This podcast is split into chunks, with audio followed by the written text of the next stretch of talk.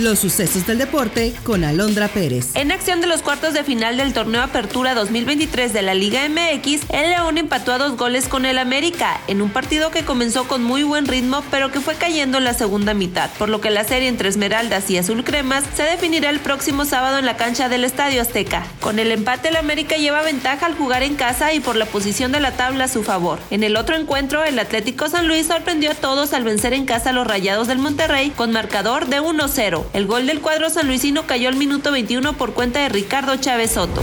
Tras vencer a Demetrius Andrade en Las Vegas, David Benavides, el campeón interino supermedio del CMB, propuso la fecha para enfrentarse a Saúl Canelo Álvarez. El pugilista señaló que la pelea con Canelo debe ser en mayo del 2024. Dijo estar listo para la oportunidad y para lo que toda la gente quiere ver. Benavides reconoció que el Canelo es una leyenda del deporte y ante ello consideró que lo que tiene que hacer para llegar a ese nivel en el boxeo mexicano es pelear contra él.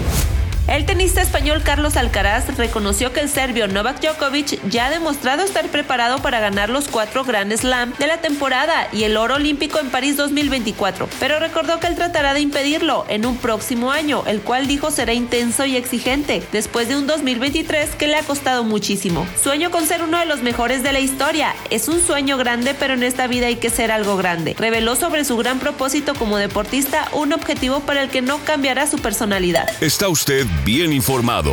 Somos Sucesos Coahuila.